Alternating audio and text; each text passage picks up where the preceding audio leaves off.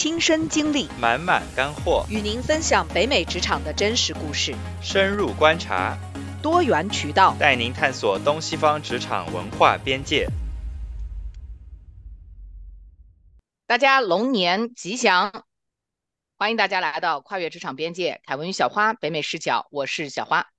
大家好，我是凯文，新年快乐！新年快乐，龙年大吉，祝大家龙年龙行达达，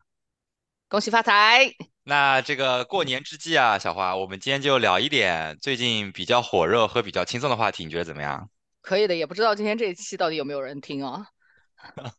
哎，不过好像发现很多做嗯播客的这些博主，他们过年都要放假，我们是不是有点太卷了？没办法，我们人在北美嘛。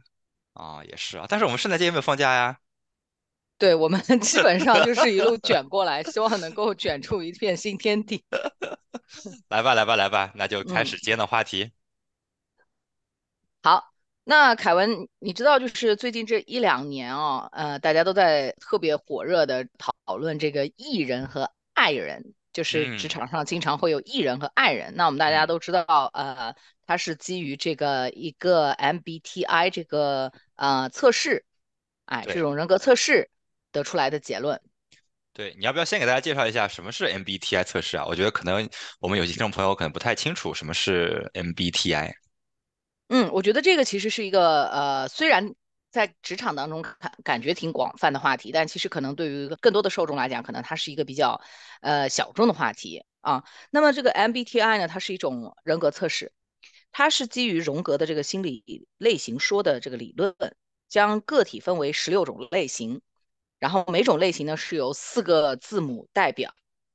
虽然它在商业和某些领域当中都被广泛的使用，但是它的科学性其实是一直有存在争议的。所以，我们今天虽然我们讨论这个 MBTI，但是我们希望大家也能够认识到，就说一些研究指出啊，MBTI 的类型与各种工作表现之间的关联其实不是那么强。然后它测量的呢主要是偏好而不是能力。如果大家做过 MBTI，大家就会知道，他会问你说，嗯，你。呃，你感觉更符合哪一种？所以它可能是一种偏好，而不是能力本身。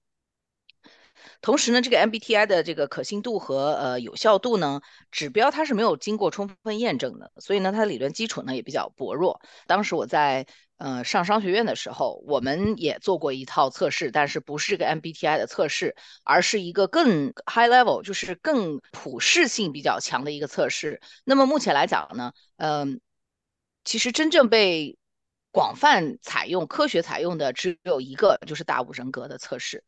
但是呢，因为 MBTI 呢，大家非常的呃喜欢讨论，而且呢，我觉得它可以，的确可以帮助大家更好的了解自己的性格类型和特点。有时候大家还是会有那种啊，我被抽中的感觉。那其实就跟嗯，可能有的小伙伴比较喜欢星座。读星盘啊什么的，有的小伙伴呢可能喜欢，嗯，看流年啊什么的。那么 MBTI 也是一个了解自己的方法，所以我觉得我们可以来聊一聊，尤其是他在职场当中啊，可以给到我们的一些灵感。嗯，是的。那小花，你做过这个 MBTI 测试没有？我做过了，我做了。对对，我们要先来公布一下我们自己的类型哦。我是 ENFP。好，我是 SHIT。嗯，这个这个这个梗，哎，我是 O O T D，哎，所以说我觉得我们两个应该都是 E 人吧，这个可能没有什么讲的，对吧？啊，对，然后 E 人，我觉得其实就是不管是任何的测试或者星座啊，我觉得所有的这些东西都是呃有一个两面性，比如说你当你有一个可以归类的这种呃方式。哎，大家马上就可以很舒适的把你放在某一种呃某一种滤镜下面去观察，嗯，因为因为人对于不熟悉的东西都是感觉到一点小小的恐惧和紧张的嘛。如果我们比如说来了一个新同事，我们不知道他的星座，不知道他的嗯生成，或者是不知道他的任何，那我们只会去感知他，嗯，那这种感知其实是要非常长的时间才能得出一个结论，对，啊。那但是如果比如说有一点这种呃外界的这种评价体系加持的话，可能你会更舒适。所以我觉得这个其实是一个好事，就是说你能够尽快的，无论是从谈资的角度来讲，还是从嗯呃这个相相处交往的这个过程来讲，其实可以给到大家一些舒适度。但是呢，我们同时也要就是说注意到不要马上就把人分类，就是再也听不到一点别人真正的这种呃特质。不要说哦，你就是个啊白羊座啊，白羊座就是啊火热奔放，火热奔放 啊，对，就是 乱讲话啊，对，那不一定是这个样子的哈。是的，是的，嗯，而且 MBTI 这个人的。这些特质可能随着时间的变化，跟你环境的变化也会发生变化。所以对对对，我我变了，我我前我隔了十年测的，第一次测是十多年前，第二次测是十年以后，然后就变了。而且我听说好像说做这个 MBTI 测试，你用英文的做和用中文的做，有可能结果不太一样哦。哎，嗯，我还真试了。我还真试了，啊，我最近做的这次是一样的，哦，一样的哈，OK OK，对，但是我觉得的确是看中文的那个题跟看英英文的题的那种给你带来那个感觉其实挺不一样的。是的，因为我因为我记得就是当时和朋友有讨论，他们就觉得说，嗯，每个人讲话，比如说你讲中文，你。就是给你表现出来的性格和你讲英文或者讲法语完全是不一样的，就整个人说话的语气啊，然后包括你带给别人的这种感觉，所以说我觉得可能 你的这种性格的呈现跟语言的表达，其实我觉得也应该有很大的关系。没错，没错，呃，所以说回你刚才说的，我们俩都是艺人呢，从这一点上，我们就可以稍微的展开讲一讲，就是说艺人和爱人啊，虽然我们看到所有的那个嗯梗图都是。好像艺人就是非常的奔放热情，爱人就是说不了一点话。我们都是没有对对外发疯。对，其实其实不是这样。他这个首先，比如说一跟爱这个，虽然就是比较武断的去把人只能分为两类，那其实对于人的复杂性来讲，其实这是这是不够的，不足够的。但是，嗯，其实艺人跟爱人是他们获得能量的方式。哎，对了，我们要清澄清一下，对，他是获得能量的方式，他不是他表现出来的方式。对的，很多很多艺人他其实是很表现出来，他是很沉静的。很多爱人他表现出来，其实他是啊挺奔放的。对啊，社交属性非常强的那种，我都见过，我都见过。所以呢，我们想澄清一下，就是说这种获得能量的方式。呃，举一个最简单的例子，我们我们为什么会有这个灵感来聊聊 MPTI？那天我们有跟几个朋友吃饭，我跟凯文两个人，其中有一个朋友呢，我们是我跟他很不熟，嗯，然后他就是其实是那种很安安静静、很沉静的样子，但是他在讲话的时候，他经常会援引他的看过的书，他听到的故事，他能够了解到的很多呃外界的信息。对的，我其实听他讲话的这个方式，我就能够判断他其实是一个艺人，嗯，因为他获得能量的方式是从不同的渠道去得到很多不同的信息来滋养自己，然后来支撑自己的结论，这种是一种非常典型的艺人的这种啊获得能量的方式。是的，还有一种评判自己是不是艺人跟 I 人最简单方法，其实就是说，当你想要。Restore 就是说，对，就是当你想要重新调整自己的时候，看你是想一个人安安静静的待在家里面，比如说看看书、写写字、看看电视，对吧？宅一宅，还是说你想出去跟朋友一起，啊，不管是逛个街也好，出去走走也好，就是说你可能需要从外界来获取这个能量，就是需要，就是你啊调整自己和又让自己充满能量的方式是跟别人在一起。我觉得这个这个是一个很好的评价标准。嗯，对，而且我觉得还有一个就是说，那那个朋友也聊到一点，就是说，他说哦，嗯，有些真的是不知道怎么选。其实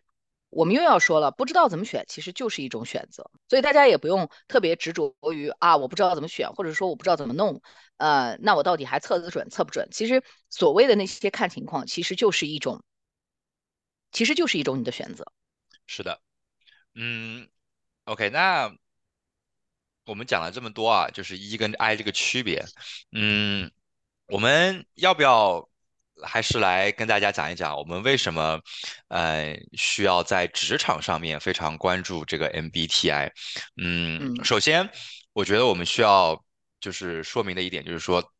呃，性格测试这个事儿到底靠不靠谱啊？我觉得，嗯。我觉得肯定是有一定的这种参考依据的。就像你说，你之前读 MBA 的时候，你们，嗯，这个 cohort 在你们入学之前都会让你们做一些心理测试嘛，对吧？嗯，就是做一种这种嗯性格测试，然后来把你安排到可能适当的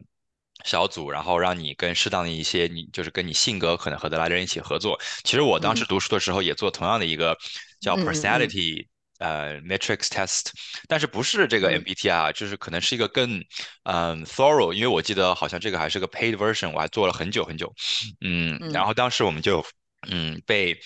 我们因为我们。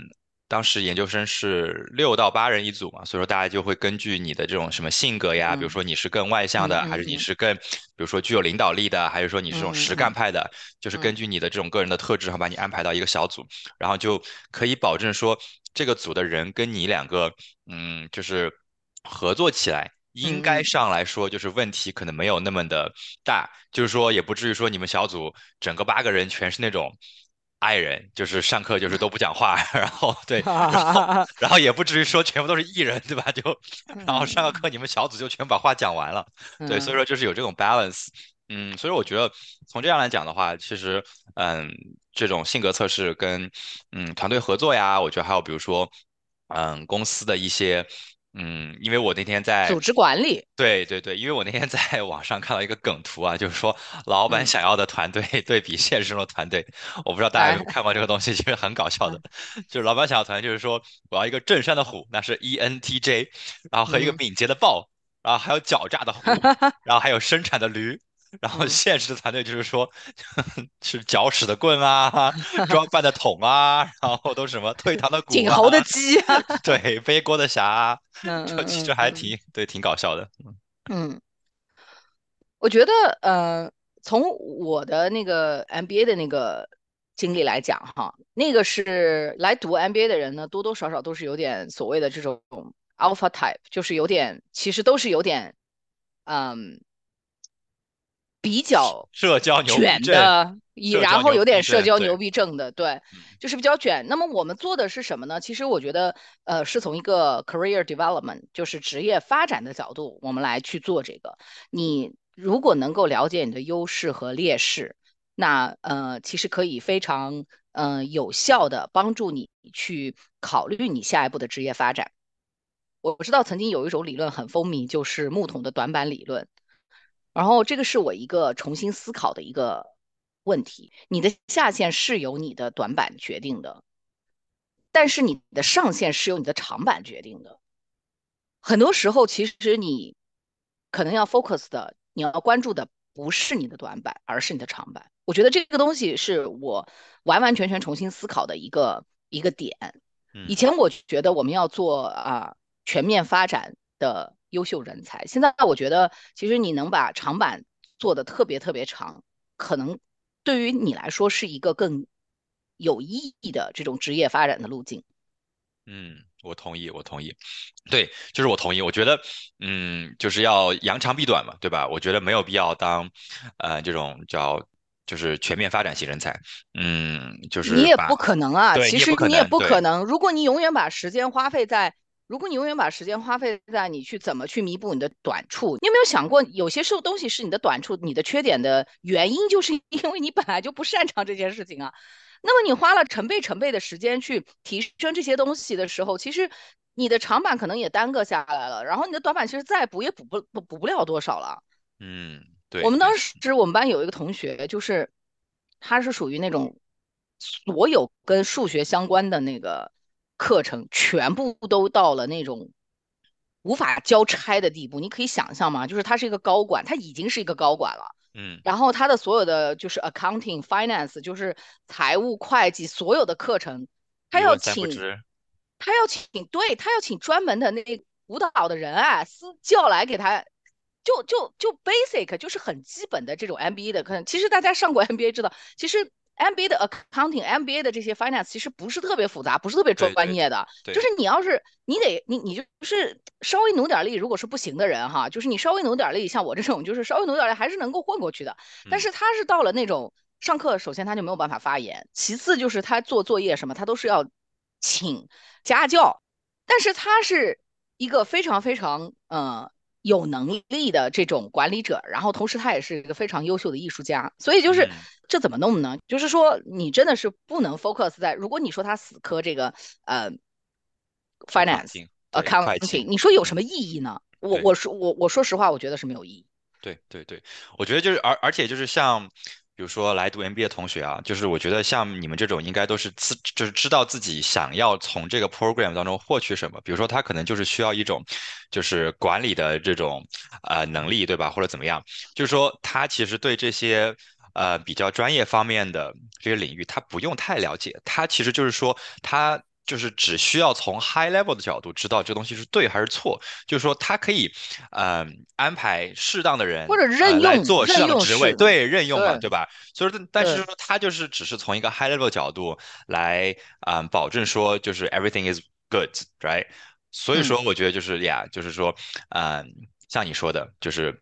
要认，嗯、非常认清自己的长处跟短处。我觉得这个其，实也是在职场上面可以帮助你迅速找到自己职业定位的一个很好的一个方式。就是嗯因为我觉得，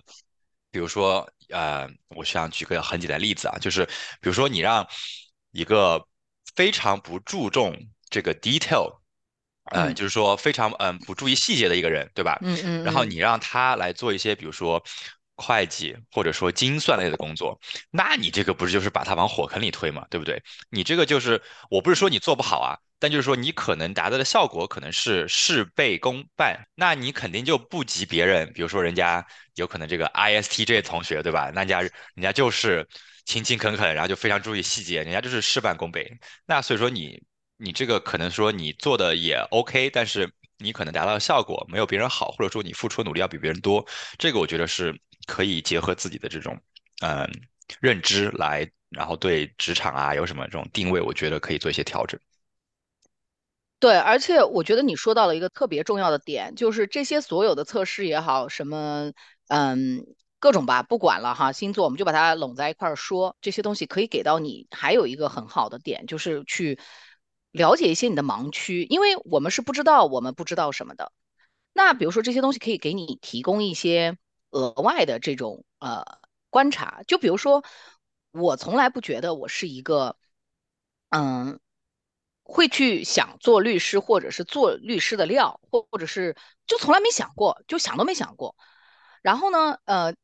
经历经过这些呃测试什么的，我会发现，哎，其实呃，因为在好几种测试里面都关于这个职业的这个推荐都有，其中有一个律师。然后我就发哦，现，对，凯文，你你们家也是，呃，就是搞这个，你会觉得说我应该不像那种人，但是我看了以后，我就发现，哎，哎，这个是不是说明了一些什么东西哎，我觉得你还挺适合做律师的呢，小花。啊？真的吗？对，我真的我是很很喜欢讲道理，我觉得你的逻辑性还蛮强的，嗯，因为其实就是做律师就是就是逻辑很重要嘛。对，我觉得你的逻辑还挺清晰，就是对上下条理什么的，对，嗯对，而而且我就觉得说很多东西其实是给了你一些呃，就是一些很不一样的这个观点，因为你自己如果你自己去吭哧吭哧去弄，可能不不会有特别多的效果，而且有一些东西呢，我觉得是给了你一些验证，比如说呃，我们当时 MBA 做的那个叫做呃一个 Gallup 的一个测试，那个可能嗯。不是特别的流行，但是应该是就是呃很多商学院在用。然后我的最突出的一个最最突出的一个特点，最最突出的一个特点就是嗯 adaptability，就我嗯的适应性的分非常非常非常高，就我的适嗯应性非常强。那么其实这个对于我的职业生涯来讲，其实也是一把双刃剑。我的事业适应性非常强，它就呃能够促使我去基本上能够胜任我所有的工作。嗯但与此同时，因为我有非常强的适应性，我职业生涯发展到一半的时候，我就开始有一点不太确定，我到底想要做什么，我到底啊，擅长于做什么，就是都可以是吧？我都可以，嗯，就是对，就是就是变成了一个 generalist。那 generalist 对，也是一种职业，对吧？gen 呃 general manager 也是一种职业。嗯但是我提出这个例子的点，就是说，嗯，就是可以给到你一些嗯重新去思考的一些契机。嗯，是的，嗯，包括我觉得就是我做完这个性格测试啊，因为我第一次做是很多年前，然后最近做可能也是大概几个月前吧，就是嗯。我做出来的结果都是一样的，然后呢，我也就是会通过这个结果，然后进行一些思考嘛。比如说他会说啊，比如说你这个性格的人适合啊，比如说做领导，对吧？然后或者说你适合做一些嗯，可以带给别人啊，比如说一些 impact，就是可以帮助到别人的一些事情。那可能我就会想，哦，是这样的吗？那我可能比如说在职业发展当中，比如说我可能会一心想做一个啊 A 这个事情，但是我可能会通过这个。嗯，测试结果来想想，哦，那我要不要去尝试一下 B，对吧？然后其实，在尝试 B 的过程当中，我就觉得，哎，其实你这种带来的内心的满足感呀和这种成就感，哎，其实还还挺强烈的。我觉得，哎，好像还好像这个也有一定道理哈。其实我觉得拓宽思路，对，拓宽思路，我觉得还挺挺重要的。嗯，对，我觉得我们不需要去虔诚的相信某一种呃系统。但是我觉得可以利用这些系统来给到自己一些呃灵感和拓宽的思路。嗯，对的，对的，嗯。那我们接着把这个 MBTI 往下聊聊啊。我们讲了那么多这个 E 跟 I，我们要不要简单讲一下剩下的这个什么 SNRTF 和 JP 的这种区别啊？可以啊，可以啊。嗯。对，那我们就先讲讲这个，嗯，它就是它第二个字母吧，就是它这个你到底是 S 还是 N 哈？这个可能大家我觉得应该也比较直观，就是可能 S 就是说你是呃，就是你这个人是通过感觉啊来收集信息的啊，然后 N 呢就是说是通过你的直觉，那这个可能就有点。抽象啊，但是他就说这个是你在收集信息时的时候偏好使用具体的这种细节，嗯，还是更注重于说整体观念和未来的可能性，嗯，你觉得要不要这个展开给大家讲讲？我觉得我是呃，当然我是呃 N 啦，intuitive 就是通过直觉，更更偏向是直觉，而且呃，其实我的这个呃偏的还蛮厉害的，嗯啊，然后呢啊，我最近在看一本这个。诺贝尔经济学奖获得者的一本书叫《Thinking Fast and Slow》，我想可能大家也很多人都也看过这本书。它呢，呃，里面充满了各种各样的理论和呃调研的结果啊。它是一本非常学术气息非常浓浓郁的书。其中有个测试，它就是关于直觉的。然后呢，他在美国的很多高校做了这个测试。这个测试很简单，它跟智商没关。呃，其实你只要想一想，就很容易得出正确答案。然后呢，错误率高的反而是常春藤的这一部分被测试者。然后什么社区大学啊，可能相对低一点的这个高等教育的这些呃测试对象，反而是对的比较多。嗯。然后呢，他得出来的一个结论就是说，因为很多优秀的人，他有很多正向的激励，以及他有。非常强烈的自信，所以他更倾向于相信自己的直觉。其实这个给我是一个很大的震撼。嗯，呃，我们不是说就说不能相信直觉，但是你相信直觉的同时，你也要有，嗯，一些思考。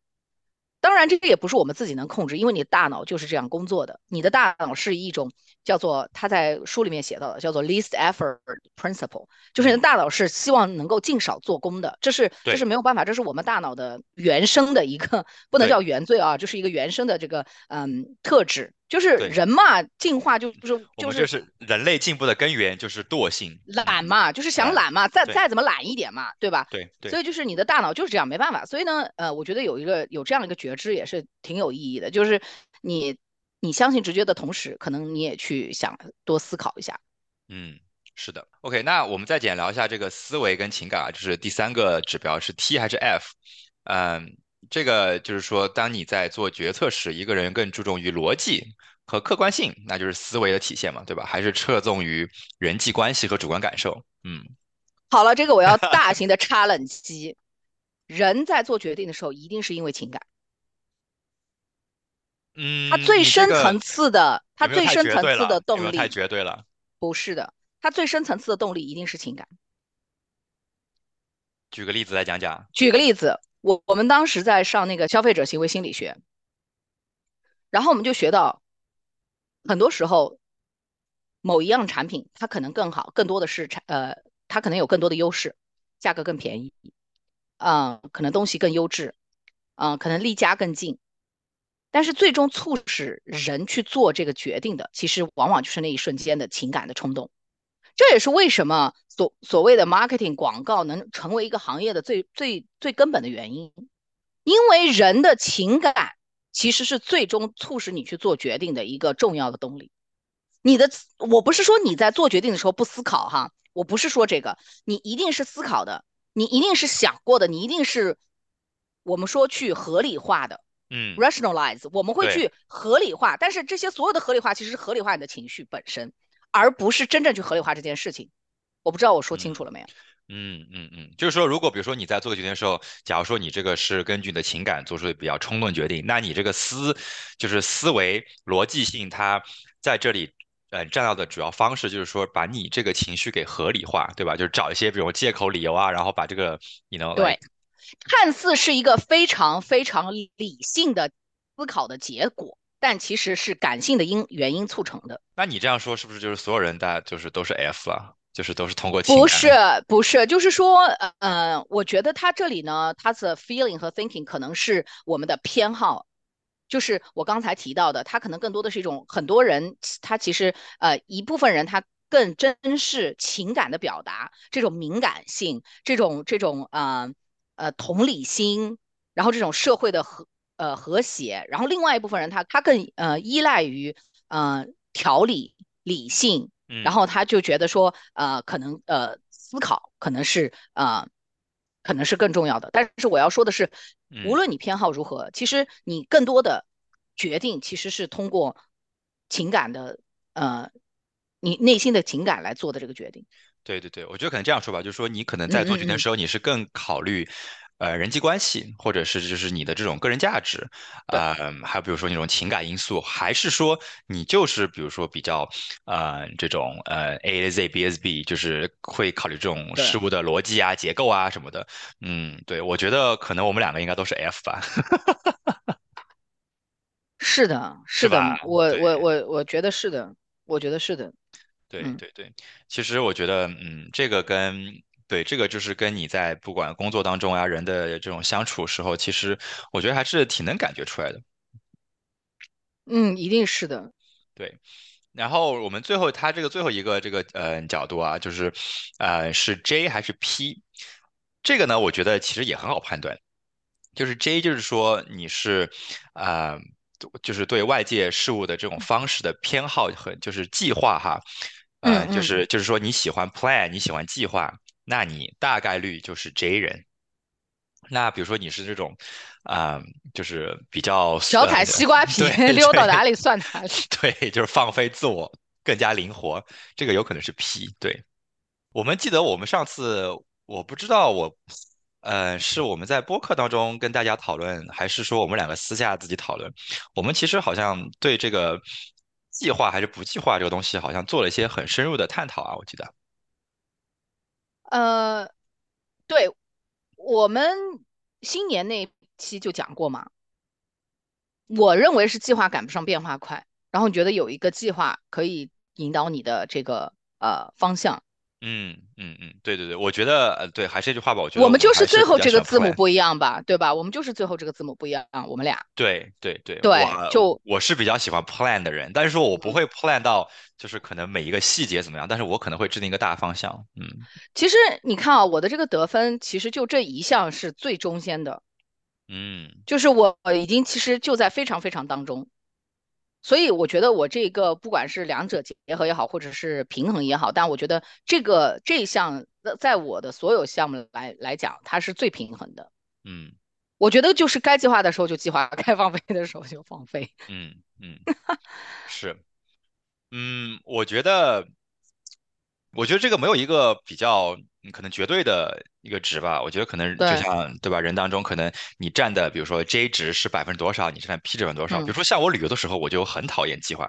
我就非常喜欢 spontaneous 的这些东西，就我就比较喜欢期待一些自己，比如说在你认知或者说在你这种期待以外发现的事物，我这个就对这个我就比较喜欢，就是可能在旅行的时候就比较偏 P，嗯，这个我觉得还是挺不一样的，嗯。对，我觉得我们说那么多啊，感觉嗯，了解自己啊，我觉得我们可能是丰富自己，比如说职业呀，还有人生啊，我觉得都是一个比较重要的呃一件事情。嗯，我觉得这个也结合到了我们之前，比如说，呃，就是我们讲自省嘛，对吧？就是我们在讲呃这个心理健康那一期，我觉得这个也可以说回到那个地方，就是说你你一定要多了解自己。嗯，就是说，因为我刚刚觉得你那个话说很好，就是说你不知道。你不知道的事情，对你不知道你不知道事情，对我觉得这个说很好，就是不要，嗯，就是做井底之蛙，对吧？不要不要觉得说好像你不认知的东西就等于说不存在，我觉得这个是，嗯，对，不管是多读书啊，就就是多了解自己，这个我觉得是挺重要的。对，不要固步自封，嗯，我觉得我们都可以更好的了解自己，然后也得到更丰盛的人生。嗯，是的，呃，那我们。今天讲了那么多啊，然然后我们也希望小伙伴能在呃我们的评论区给我们留言。然后呢，如果你对这个 MBTI 比较感兴趣，如果你还没有做过的话，我们可以把这个 link 放在下面啊。然后你也可以在网上做一做。然后你可以把你的这个性格呃的这个指标放在我们的评论区。然后呢，我们可以大家也来看看这个呃 E 人啊或者 I 人，就是每个 对，就是每个种类的人到底有多少。嗯嗯，好，那今天我们就先聊到这里。